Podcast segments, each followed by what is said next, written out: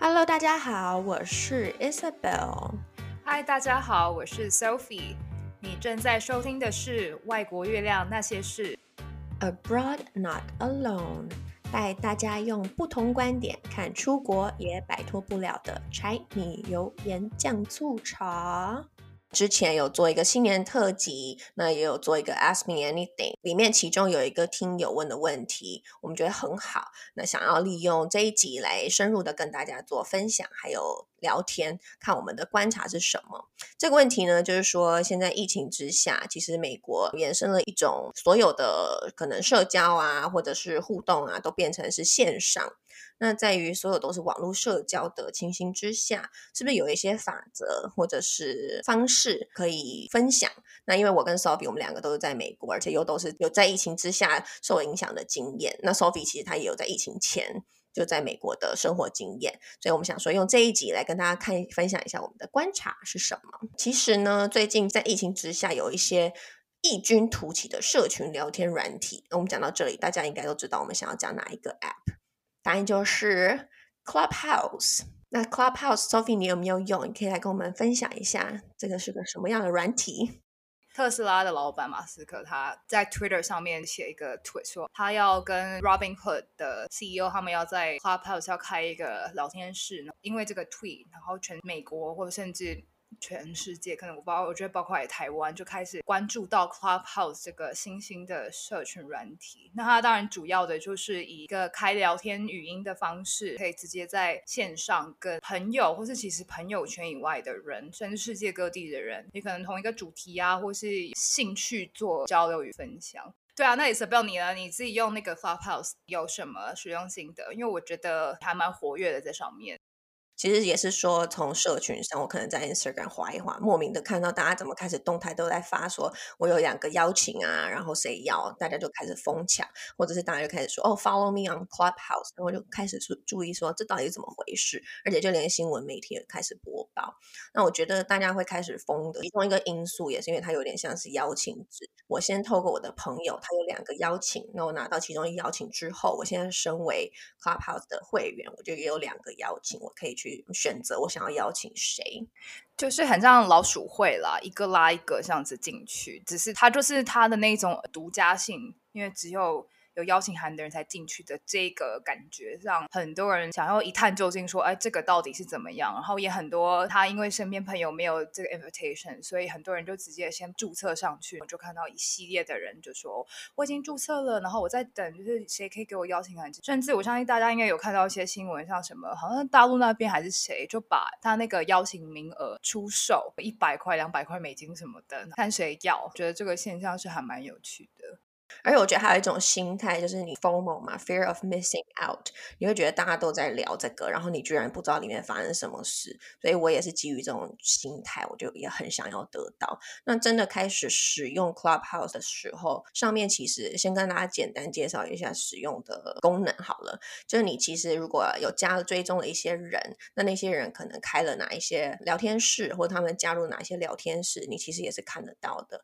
那你就可以决定说，哦，这个主题好像很有兴趣。我虽然不认识这个人，可是我就去加，我可以听一听。那我有兴趣的话，我就可以举手。Moderator 如果觉得好，轮到你了，你可以发言的话，你其实就有那个发言的自由。那我觉得这种其实也是一个蛮简单的互动模式，而且有一些人他可能比较害怕，是说哦我要露脸，但是在 Clubhouse 上面，其实你只有一个头像，然后你只是出声音，你看不到你的人。在讲话的动作等等，所以可能有一些平常比较内向的人，但是其实满腹诗书、满腹经纶，有很多 idea 可以分享。那种瞬间，你只要一发言，我就观察到很多人的那个追踪人数就暴增。真的，在录这个 podcast 前几个小时，我刚刚才在陶晶莹、陶子姐的自己开的聊天室就举手，结果我竟然被陶子姐放到发言的名单里面。突然怎么跟在电视很常看到的，突然一下子拉近距离，竟然可以直接把你自己想讲的，然后他同时也会跟你互动，就是你在讲的故事的时候，他还会问问你问题啊什么，就是很。你这样突然觉得很像是平常你在跟旁边的人聊天这样的感觉，觉得 Clubhouse 好像一切都有可能。对，原来明星也是人，距离可以这么的近。对啊，在上面有一些聊天室啊，不在自己生活圈里面，但是可能因为演算法，或者是你自己要填什么喜好偏好，那么那些聊天室会出现在你的平台首页。像比如说是不看动漫的人，可是我刚刚也才听完一群日本的动漫声优，哆啦 A 梦的声优，他就用哆啦 A 梦方式在讲话，或是什么小丸子啊、花轮啊的声优，他们就用他们的口气在讲话，我就觉得啊，怎么这么有趣啊？这些日本声优以前也都是很遥远，然后竟然在 Club 跑都可以听得到他们很直接 live 的互动。而且我觉得，尤其像是我们这种在美国啊，以前可能想要认识台湾朋友就很限地域性，说我在西雅图，我可能就比较常认识的是西雅图的朋友。那你说 Sophie 如果是在 DC，那就 DC 的朋友圈。可是我这几天参加 Clubhouse 上面，我觉得诶还蛮多在美国的台湾人，可是大家都是四散在各区。又或者是说做的行业百百种，我之前碰到的可能有供应链的，有做数据去分析的，还有做什么区块链的，就是各种各行各业的人都聚集在同一个聊天室，然后大家其实都没有见过面，但是就出声音聊天就，哎，好像那种是相见恨晚，不能相视，也不能相见，再叫相听恨晚。不过上面我也发现到有个很有趣的现象，就是平台上面里面的中国人或是香港人，然后新疆或是西藏那边也蛮多人在上面发言。我自己听起来，我都觉得还蛮理性去讲他们的论点，不会说为了反对而反对。甚至有一些人的故事，其实是可能在网络上啊，或是在一些。影音平台你是听不到的，可是同时我又觉得一个很有趣的现象是，他们既然愿意在这边分享，难道 Clubhouse 是完全完全没有任何的安全疑虑吗？那时候有人在聊天室分享的时候，然后竟然有一个香港人说：“哦，其实在那边想要讲话，可能也要小心一点，因为有网络警察。”我想说，我心里一凉，网络警察竟然会在 Clubhouse，要说网络警察可能会截图，好多这个是阴谋论呢，还是这是真的？因为毕竟 Clubhouse。是一个还很新的一个平台。Isabel 是有做一些更多 research。对，就其实大家可能也在看媒体的时候，也有注意到，大家觉得说，哦，好像那个 Clubhouse 的语音技术其实是一家在中国叫做声网的公司。那虽然现在可能两个公司都没有去证实，然后在网页上其实也看不出什么蛛丝马迹，但是之前也是参加一个聊天室，里面也是有可能对岸的同朋友就发言，他们也是会有所顾虑，就是说他是可能人现在在内地，他讲的话，要小心就是了，因为其实 Clubhouse 虽然是说。不能够录音，但是之前听那个创办人，他有接受媒体访问的时候，他是说这个权利是交给 moderator 自己去决定的，所以如果他们想录音，其实是可以录的。我觉得就我自己在上面，我有发言的时候，哇，我觉得还蛮赤裸裸的，因为那当下你是 live，然后你没办法去控制说你在讲的话，对方或者是其他的 speaker 会不会也有意见，然后可能就我会有觉得自己好赤裸。我觉得这也很像那种广播电台线上即时 call in，只是现在你不用做 call in 这个动作，你只要把你的麦克风打开，你就可以直接发言。广播其实是一个蛮旧的、一直都在的一个传播的东西，可是它现在二十一世纪这样子网络社会结合之下，我觉得很像是一个新型的广播模式语音的一个平台，然后突然让大家。这个距离又拉得更近，对，我也觉得我第一次发言就完全没有逻辑、没有条理的，就这样自己结束发言。事后也是自己非常后悔万分，会觉得天哪，刚刚自己讲的好烂。但是不管怎么说，既然有这样的平台，而且突然深受大家的关注与喜爱的话，我觉得花炮之后的发展其实也是还蛮值得大家去关注的。那既然就是讲到线上平台的。安全问题啊！我记得 WhatsApp 西方国家很爱用的一个通讯软体，最近因为他们的 Terms and Condition 条款有改变，就变成说上面所有的发言的一些数据会被 Facebook 拿来去利用。然后因为这样，所以很多人开始出走 WhatsApp 去找其他的软体。同时间，特斯拉创办人在 Twitter 上面发言，他只要一发言，就有好几百万的人就会开始去跟着他跟风。他就是说，他现在在用 Signal，Signal 是一个加密的软体。我之前是因为工作的关系，所以加入了 Signal。但是那时候我一上 Signal，我有在国防啊什么相关行业的朋友说：“你怎么会在这边？”Signal 通常都是一些要避免正常软体上面谈论一些比较敏感话题的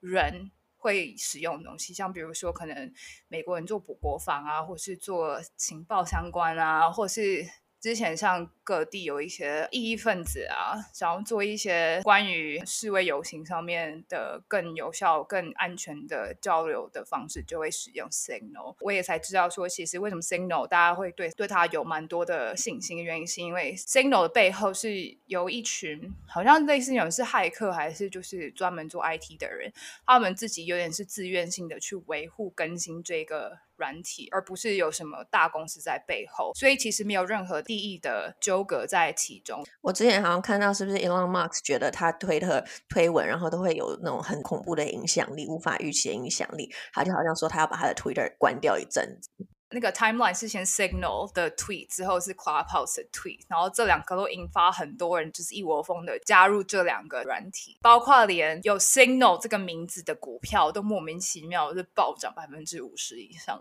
所以真的 Elon Musk 要一讲话，那个含金量真的很重很重，他基本上就是全世界各个行业的 KOL 一样。Clubhouse 也是啊，有一个也是跟 Clubhouse 同名的，但是完全不是这个公司的股票，也是因为大家的误会，然后就莫名的翻好几倍。那刚刚 Sophie 讲的 Signal，因为我现在学校的时候，我们也有用一个东西叫做 Discord。那 Discord 其实存在蛮久了，我有查了一下，大概是二零一五年它就在。然后那个时候大家主要是用来玩电玩直播。之前还有朋友是可能他在做菜，他也是就是直播给上上面的朋友看。可是因为现在，尤其是二零二零年，可能来美国上学的学生们来自世界各地，像我们系上的话，就特别开了一个 Discord 的平台。它那个 Discord 上面就是你有不同的 Hashtag，你可能是有 Career，你可能是有植物、电影、音乐、Podcast，或者是找房子，各种主题标签。主要目的就是让大家可能因为没办法见到。同学本人，可是可以在那个平台上面做更多的互动，或者你可以开启某个聊天室，跟大家一起做什么事情。可是其实除了嗯这些我们讲的 Clubhouse、Signal、Discord，还有 Sophie 刚刚讲 WhatsApp，其实还有很多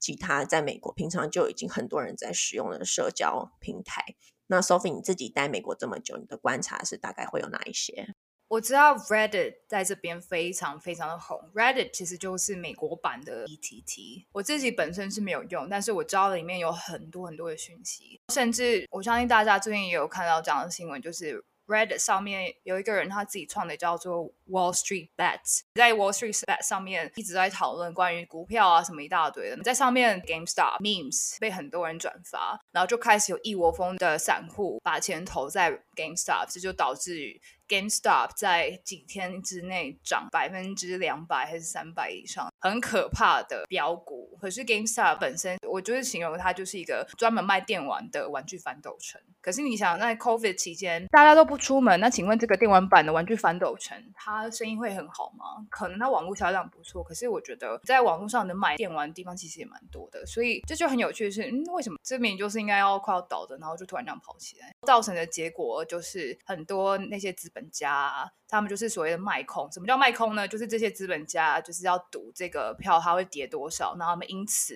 如果赌对的话，他们因此赚钱。可是那些散户。把这个钱拉高的时候，那些对赌要跌的人，他们就损失一期间好几百万美金。然后甚至有一个很有名的 venture capitalist Cohen，他在 Twitter 上面接受到生命的威胁。我觉得可能就是因为这样输钱的人，然后就是开始对那些 venture capitalist 就开始很不爽。这、就是一个小虾米对抗大鲸鱼、对抗资本家的一个很有趣的一个现象。这完全跌破大家的眼镜。资本家的声音会要求美国政府说：“你一定要调查此案，你一定要立法，然后要罚这些人。”可是老实说，他们其实也没有什么法律上的责任啊，因为没有任何一条法律要 against 这些散户去投资，而且未来不代表说这是一个单一事件而已，可能以后也会发生。总之，跟 TTT 一样，一个社群平台 Reddit 竟然可以把华尔街的人打得牙痒痒的。但除了 GameStop 之外，还有个也是同时间被炒作起来，是一个电影院的公司叫 AMC。AMC 也是那一波因为 Reddit 然后被炒起来的股票机。可是 AMC 因为 COVID 关系，在全美已经关了好多好多地方，而且很多 AMC 基本上。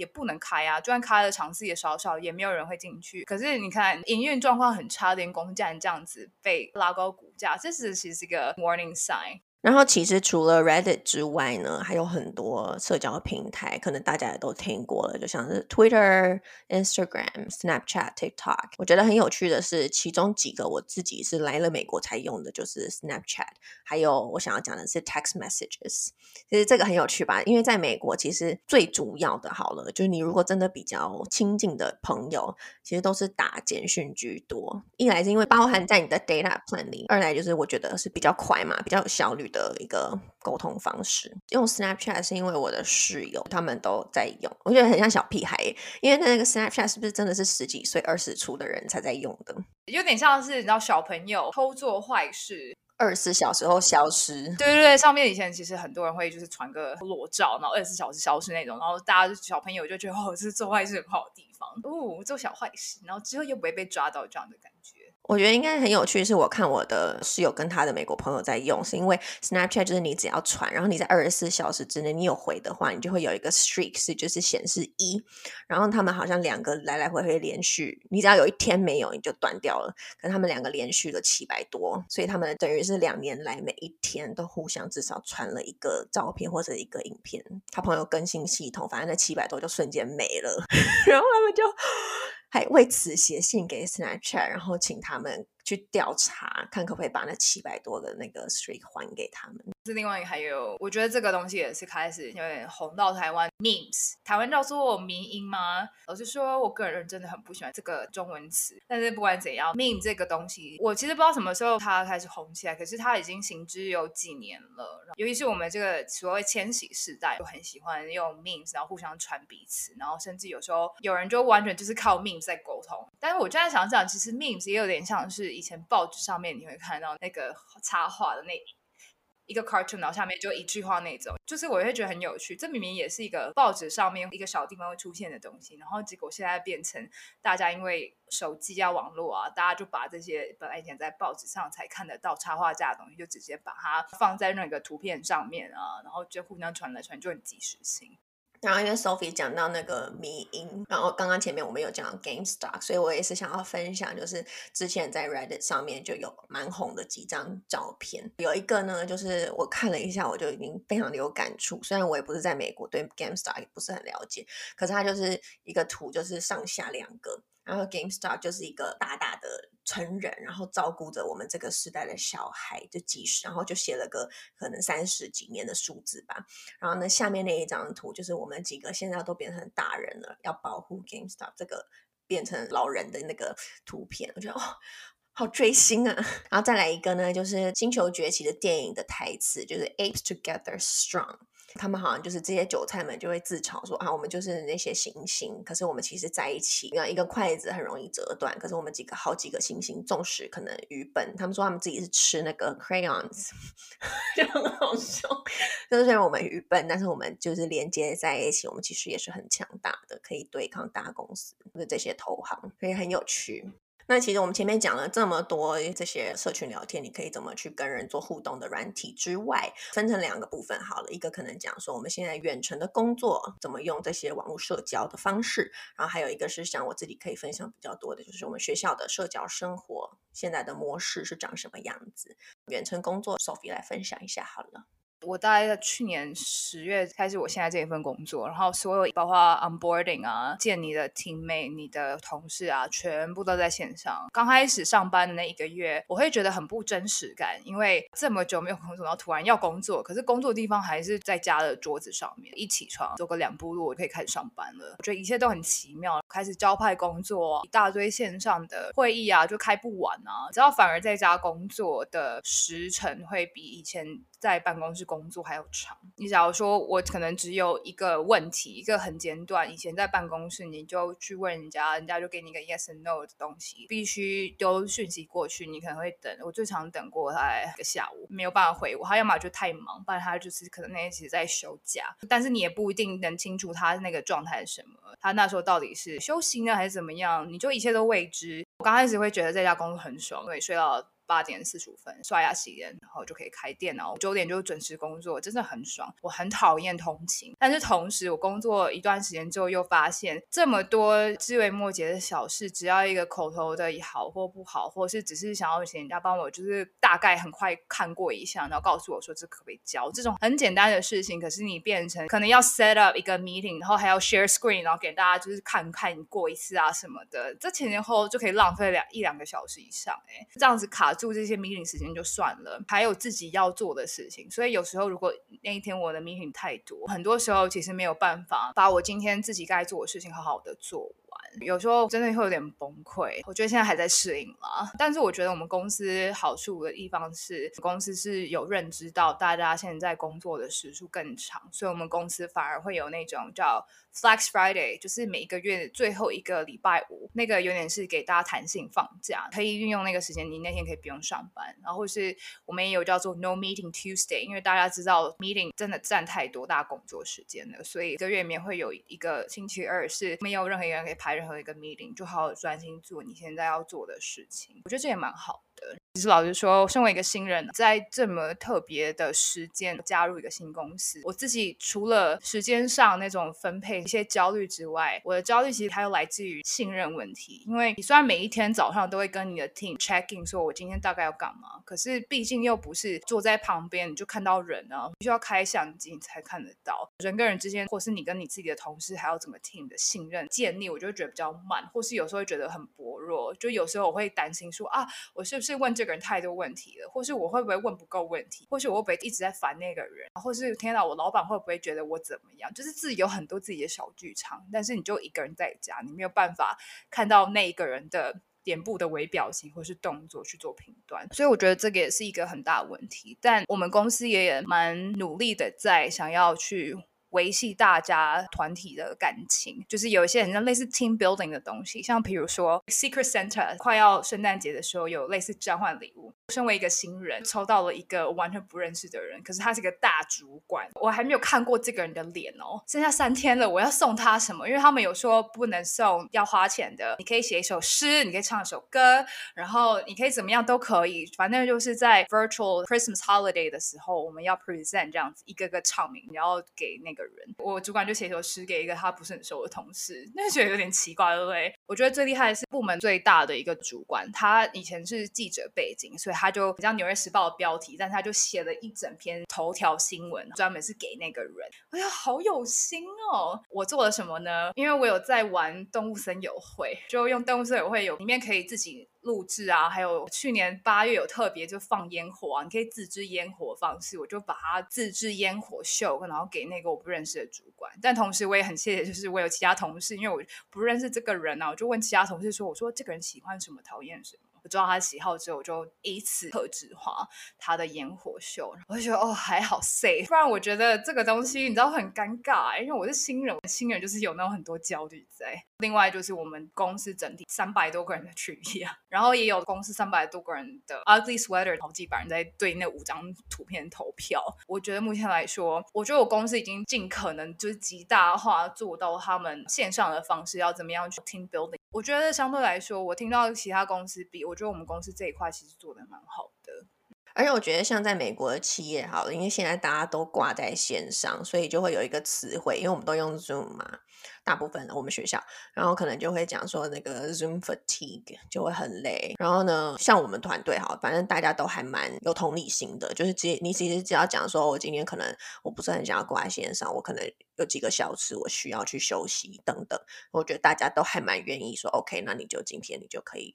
之后你想要处理事情之后，我们再来讨论。还有一个很好笑的是，然后二零二零在上班的时候最常讲的一句话就是 “You're on mute”，大家就说：“那我们干脆自己来做一个 T-shirt，如果回办公室，你就穿着 like “You're on mute”，因为你要想发言的时候，你有时候其实就会忘麦克风给关掉了。线上工作就有这一些美美嘎嘎，或是包括像 Isabel，等下可以分享他在线上上课的情形。而且我现在最注意的还有就是，哦，我不能够忘记麦克风还开着，因为现有些人就会忘记然后我还听过最可怜的就是一个老师上课，然后后面我们就会有 breakout room 分到不同聊天室之后，老师就让大家去讨论，因为还是可以加入每一个聊天室看他们在聊什么。就老师就进去某一个聊天室了之后，就发现同学们在讨论都是在讲他的坏话，然后就整个 心碎。然后朋友就说那个老师回来之后，整个好难过，有没有很怜？天呐，老师就真的是瞬间，好像跟我那个朋友说他很难过，所以大家还是不要讲坏话啦。现在大家知道了，就算在聊天室也是蛮危险，或 Clubhouse 其实真的很危险。真的，你想要 complain 的话，所以可能传一下简讯啊，或者用 Signal，Signal 传简讯，因为 Signal 有一个功能是可能讯息留一个礼拜，你可以自己设定留多久，它自己就就会删掉了。你可以走这个路线。哦，这我不知道，我也是最近才刚加入 Signal，只是纯粹朋友开始用就用吧。然后其实刚刚也讲到说我们在学校，我呢自己是二零一九年九月开始上课嘛，可是因为学校大概二零二零三月的时候就都改成线上了，所以我的 program 十五个月有一半我其实都是在上线上的课，所以横跨线上跟线下，我可以分享就是说，哎，我自己观察到都改了线上之后，我们的学校上课啊，或者是社交啊。变成什么样子？那其实呢，会讲到这个部分，也是因为这个听友的问题，就是问到说，哦，我们在疫情之前，因为我们人还是感情的动物嘛，我们还是会比较想要看到真人，碰到有血肉的人，然后有真的的互动，才会比较实在真实。那如果现在不能够跟朋友一起去图书馆，或者不能够去咖啡厅，或者等等，不能够参加学校活动，我们该怎么用线上去弥补不能够本人互动的这些缺憾啊，我觉得我们呃，我跟 Sophie 可以分享的几个点，可能就是你可以跟你的朋友或者是跟你的同学，你可以自己主动一点。像我刚刚讲到，你可以在 Discord 上面啊，你可以自己去弄一个主题标签。那你可能其他朋友，不管是各国的好了，其实我觉得美国同学他们都还蛮开放的，就是他们如果觉得诶这个主题很有兴趣，你跟他们聊，他们也都蛮愿意分享。所以呢，我觉得这个朋友他可以透过这种社交平平台去比较主动一点，发起什么对话，然后分享一些有趣的内容。呃，像我自己好了，我自己的话，因为 Sophie 刚刚讲到 Secret Santa，我其实也有在我的社群上面就发起了一个 Secret Santa 的活动，那就真的还是有来自四方的。朋友有主动报名，因为我觉得大家疫情可能就也蛮孤单的。你知道圣诞节不知道干嘛，那尤其是今年过年不知道该怎么办。虽然我在 Clubhouse 上面就有看到有过年的那个 Clubhouse 聚会，我说哦，参加参加参加。所以呢，我觉得主动一点，不能够再用以前以往可能被动的方式。你想要再去做深入的交流的话，其实你可以透过这个活动认识朋友，你在私底下去做更深入的交流是可以的。嗯，然后像之前我们学校也有线上的就业博览会，线上听起来很乖吧？我呢，现在都参加过两场线上就业博览会，我觉得要提早就关注，而且它这里我感觉变得很精英制诶，就是我要提早知道有这个几月几号开始开放报名，然后因为现在 recruiter 他们可能就是会有 group info session，然后还有 one on one 的那个 session，可是因为毕竟每个公司只能派一个人来，那那一个人可能中午十二点半到下午四四点半的活动里面，他能够分的时间有限。那你要一对一，每一个人十分钟，其实能够参加的人很少。我是提早就知道说这一天开放报名，然后我就赶快当天早上我就去把那个名额给抢了。然后很多朋友就完全也没看到有开放一对一的咨询，我就瞬间觉得哇，这也是蛮不公平的。而且我觉得，因为那种都是线上了，反而大公司就会觉得没有什么来的必要，所以会在我们学校提供对一啊，或者是分享的都是。一些比较中小型需要这种管道去推广的公司，还有一个部分可能这样说，你因为需要都是线上嘛，那你或者是可能说你好，你有申请实习，你也可能有面试、工作面试等等，你要怎么样子在镜头前面是呈现你最好的样貌或者是状态？那是小撇步，我们之前其实也有在我们的 Instagram 那个动态跟大家分享，因为我自己面试我也有用这些撇步，就是怎么你可以在你的那个电脑。下面垫几个书，垫高到怎么高度呢？与你的眼神同高，因为你就不会变成说你好像在藐视那个镜头的感觉，你的眼睛其实是平视的。我觉得这样子你要去顾虑到说，在镜头另外一方的人是看到怎么样子的你，然后你的眼神其实也不能够飘来飘去，因为我自己的坏习惯就是，我如果在想事情，我会左飘右飘上飘，然后可能在镜头另外一。一方看到就会觉得天哪，这个不 OK 不 OK，所以 virtual 面试就是各种的小心机。然后，但是我觉得 virtual 蛮好，就是你面试以前你本人你没办法临场反应，你可以做，没办法做笔记，没办法看你的笔记嘛。可是我觉得 virtual 你就盯镜头，我其实都可以作弊。我就在我的电脑左边跟右边就贴那个便利贴，就哪几点是我自己想要让面试官可以了解我的，然后还有哪几点是我可以告诉面试官说，我知道你们公司在开放这个职缺的时候想要看到哪几个特点。然后我能在电脑的镜头下方就做好我自己的笔记，就是问到什么问题，我有什么故事是可以分享的。所以我觉得，哎。virtual 这样子的有优势，有优势，其实还不错。而且我觉得那种 virtual 工作的面试，我本来都会觉得很正式，就是因为你不知道镜头另外一方你要面试的主管会是什么样子出现嘛。然后我都是就是以我真人面试的时候，就是正式化妆全妆，然后可能还要那个有自然光等等的。然后但是面试的时候，我就会发现，哎，镜头另外一方的主管们其实都还蛮居家打扮的。戴眼镜，然后光很暗，然后可能也会偶尔出现一些那种技术问题。我面试的时候有那小孩跑过去，可是越是这样的状态，如果你显得越像普通在以前 COVID 前的那个面试的装扮或是仪态的话，其实人家还是会觉得哦，你也很重视我们这个工作。我觉得还是被 appreciated，因为毕竟你是被面试的人。好，那我们其实前面讲了那么多正经八百的工作，有学校社交的，我们现在来讲约会，这也是我自己也很期待的主题啊 的部分啦。那约会呢？现在线上约会到底是什么样子？然后呢，疫情前的约会又是什么样子？这就有要请我们的 Sophie 大师来分享啦。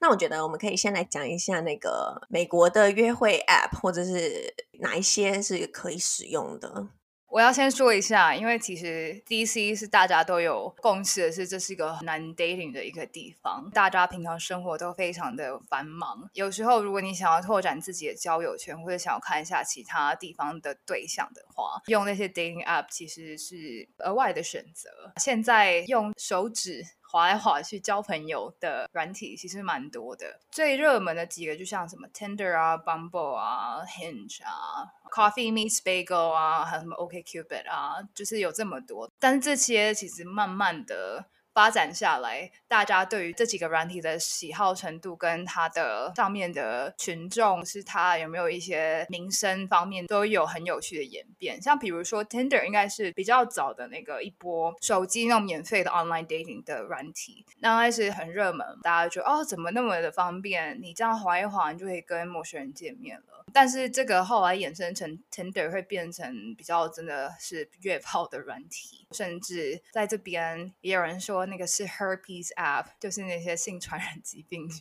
很容易传播的一一个交友软体。所以现在 Tender 的名声比较没有那么好，但是也大家需求不一样，所以如果对于生理上需求有更需要的部分的话，Tender 是一个选择。那 Tender 之后又衍生出来一个很有趣的叫做 Bumble。Bumble 它有趣的地方是，它的方式跟 Tinder 前面是一样，是也是往左滑、往右滑，你也看到它的 profile 怎么样的。可是当你 match 之后，它最不一样的地方就是 Bumble 必须是要有女生去主动去回，然后呢，回之后那个男生必须要在二十四小时之内。他也要回你，不然二十小时之后这个 match 就不成立了。他为什么 Bumble 会有这样的一个 twist？就是有点是以女性为主的一个软体，很大原因是因为在 Tinder 你只要 match 之后，那个人可以随便传讯息给你，然后很多时候女生很容易收到一些很不堪入目的字眼，或是一很不想要看到的照片，可是你没有任何主动权，说要不要跟这个人就是再进一步聊天与否。就是还有很大原因为什么 Tinder 号后来会变成约炮软体，但 Bumble 比较不一样是这个点，可是后来也衍生出来，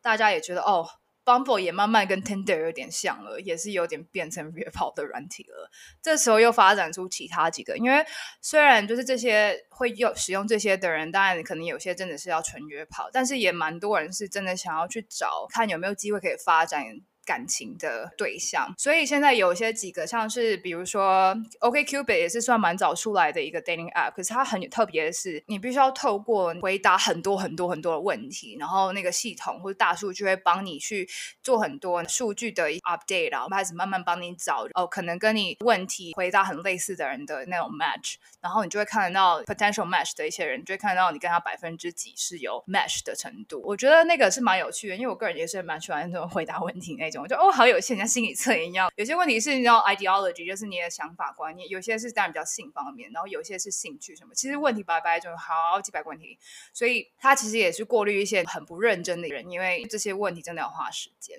但是我自己使用心得是觉得，我不知道为什么 OkCupid 上面蛮多变态的。那后来眼镜的就是另外两个，我自己觉得。上面的人认真的比较多一点，然后也包括我身边有一些朋友，他们是真的在上面找他们的真爱，还有结婚那种，像 Coffee Meets Bagel，还有 Hinge。Hinge 现在是不管是认真或者是不认真的人，他们现在很喜欢用的。我觉得 Hinge 应该是比较早出现，说你有一些问题，假如说他可能问你说 What do you do on a typical Friday night？就是你可能每个周五晚上在做什么，你就可以就是放入你的答案啊。然后有些人回答就是很有趣啊，有些比较认真的问题是我想要。找到什么样的人？你可以根据问题，人家怎么去回答一些问题，然后你可以看他的 match。我其实后后来没有很喜欢 dating app，大原因是我觉得很像在卖肉的感觉。然后那个是一个肉的市场，各种不同的肉，你很常都是靠外表，然后就画好或不好。包括我自己也是，到最后你就会变成很物化一个人，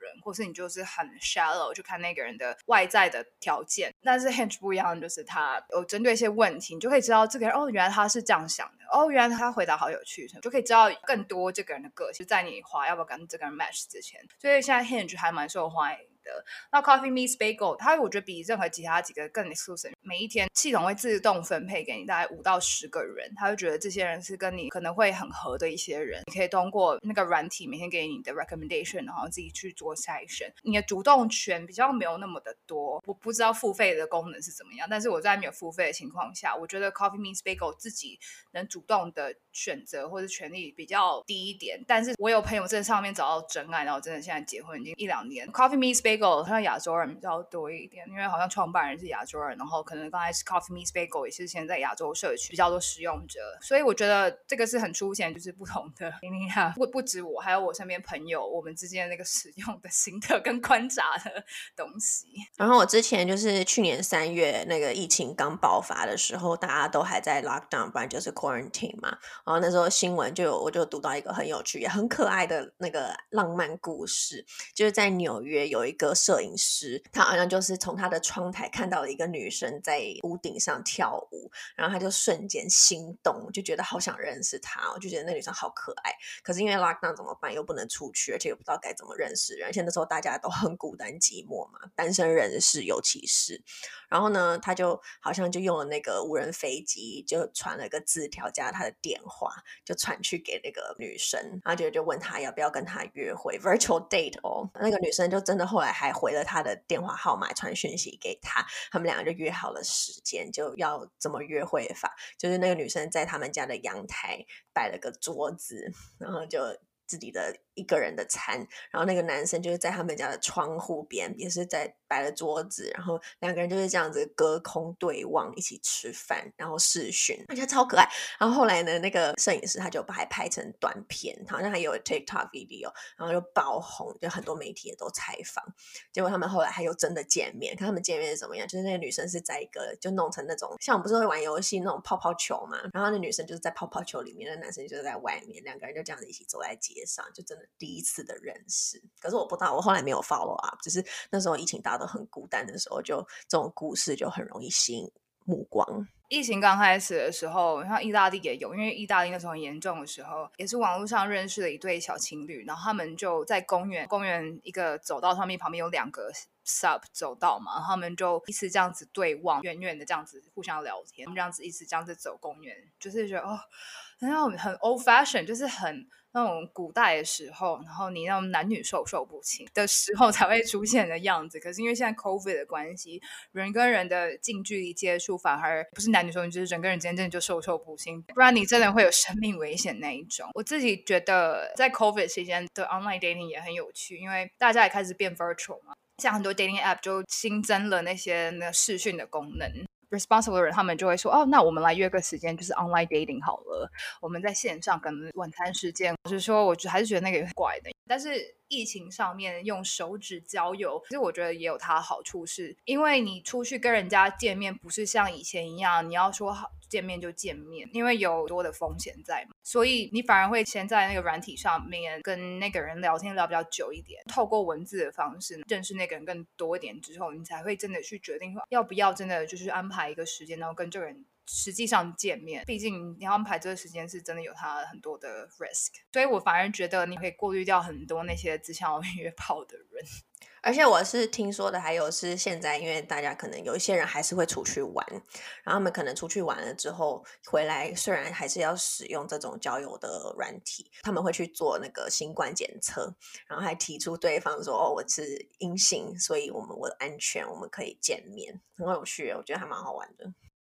我觉得 online dating 可能适合一些人，但是像我的话，我是一个很慢热的一个人。online dating 就对我来说，跟我以前交友的方式很不一样，不太适合我。可能期待 old fashion 的方式吧，就是 meet and greet，然后大家就是有透过聊天去认识彼此那一种。但是还是有一些蛮有趣的故事啦，因为也不是完全都真的就是找对象。我其实，在交友软体上面也认识蛮多朋友，后来真的骗朋友，偶尔还是会现在会联络，甚至有一他很热心的帮忙，我还没有见过这个人。然后他他就那时候很愿意帮我看我在申请美国研究所的申请的东西文章啊，他明明就是一个很忙很忙的一个在金融界工作人士，可是竟然愿意花时间帮助一个素未平生，然后也没什么在联络的一个网友。我也就觉得，哦，原来网络交社交友也不是完全是坏事。我觉得还有一点是，有时候我可能这心态不是很好，有时候会觉得，哦，这是一个很好人类观察的一个平台。因为尤其是不是在你身边就会认识的人，你就会发现这些人各行各业啊，他们有时候的人生经历是你没有体验过的，然后听他们讲他们的经验分享，比如说有些医生就讲一下他们很有趣发生的事情，也是刺激思想上或者是观念上，因为不同的人不同的背景，你说哦，原来。有不一样的人，他们是这样想的，所以我觉得这是蛮有趣的地方。我自己也是，疫情刚开始爆发的时候，瞬间不知道为什么，就是开始会养植物。结果呢，最近就看到我那个室友就传给我，就是脸书上就有一个是叫做 Seattle Plant Singles，就是专门是爱植物人士，但是又是单身人士，就创了一个脸书社团。结果呢，这社团从他是二月三号创立的，然后不到一个礼拜，现在已经有四百二十四个人在上面，大家就可能会。拍一张自己的跟植物的照片，然后就自我介绍，我觉得还蛮有趣的。这些 App 上面真的还是要小心，因为有些人真的不是好人，一定会有。所以如果你真的想要见这个人或什么的话，一定要确定你们是在一个公共场所，也不要就随便回那个人家，或者带他回你家。或是很多时候，这些人他们会包裹着，哦，对啊，我也想要就是看看有没有适合自己可以交往的对象什么的。有时候他们虽然这样讲，可是很多人还是以一个。潜在性的骗跑的方式，所以我觉得，尤其是女生在上面要好好保护自己，真的要小心。真的，如果你今天去个 date 或什么的话，要么就是你可以开你的 iPhone 的定位，然后让你朋友知道，或者是你可以先跟你朋友说，哎，我今天要去这个 date 什么的，然后你可不可以什么？几点的时候传个简讯或打个电话问我现在在干嘛？这个其实一个你朋友亲自确认你的安危。第二个是，如果这个 date 真的不是很有兴趣，快闪快闪，可以借口让大家好聚好散的方式。这也可能是逃离的危险啊！我要来出卖一下我一个朋友，我其实听完也是笑翻我的，就是我觉得可能上面有些约会的对象啊，就可能怪怪吧。但是就是可能也是含蓄或者害羞内向，反正我那个朋友就是跟他一个约会的对象出去了第三次之后，就是回男生家，就是他们一起看电影，就是安全的啦，不是不是危险，反正就是看电影，然后就看电影看了两个小时，觉得啦，美国这边好像是不是期一般期待两个人如果见了两次，第二次可能就是不是有一些比较亲密的举动，像是亲嘴啊，或者是不会到。更进一步，可是就是会有一些亲密的肢体，不一定哦，不一定哦。好，那看人。那反正呢，我那个就是他们已经见了第三次了，所以理当来说应该有下一步了。可是呢，这个朋友就分享说，看电影看了两个小时多，然后男生完全没有说要亲啊，或者是要干嘛的那个举动。然后到看完了之后，女生已经起身要回家，因为那时候有点晚，而且我们这边我们其实晚上我们不太出门，就提早会想要能够越早回家越好。然后。他就是要走了之后，男生就问他说：“你要不要 make out？” 然后他就瞬间傻眼，想说：“嗯，那刚刚两个小时看电影是在干嘛？”很认真的在 电影观赏，很认真。可是问题是，他说的电影很无聊。我觉得那个男生应该是很害羞，然后不知道要不要 make any move，是等到说哦，啊，那个女生要走了，然后哦才这样提。但是这个真的有点 awkward，老实说。对呀、啊，如果当下是我的话，你想说哇，我这连滚带爬，我也想要赶快离开，真的太怪了。对啊，哦，我突然想到，我印象的是有一次，我那时候刚好不知道什么况下，我就去到纽约，我就在那边滑，然后滑到一个在茱莉亚音乐学院读书的一个小号手，吹小号的一个男生，我说哦很酷啊，因为我也喜欢音乐，就约出来，因为茱莉亚是全世界三大音乐学院，然后竟然可以遇到里面的人，我很想跟他做个朋友。就约出来啊，就邀请我去中央公园走一走，然后他就跟我说：“哦呀，我平常也会来中央公园来赏鸟，赏鸟很好，赏鸟怎么哪种鸟？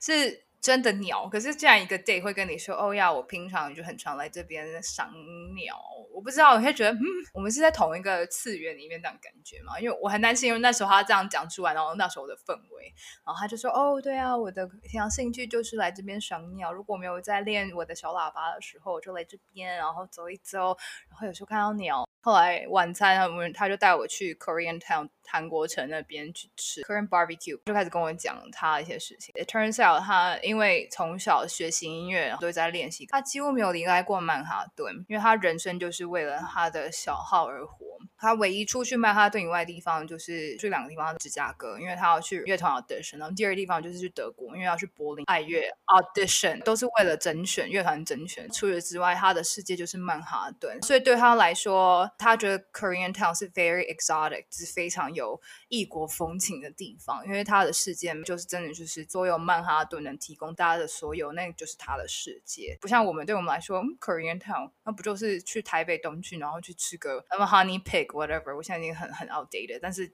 我对我们来说不是就这样而已吗？可是对他来说，Korean Town 就像出国了。对，我就还蛮讶异的，有一个人的人生是这样。而且我以为现在从小学音乐会很多遗憾说，说哦，我的童年啊都是花在这上面了。我其实没有真的体验过正常的社交生活，童年干嘛的没有。他就说非常热爱我的生活，就我以前长大的过程，我都觉得我好喜欢我小喇叭或者什么。反正就是一个很有序的一个人，觉得如果我没有去使用这些 dating app，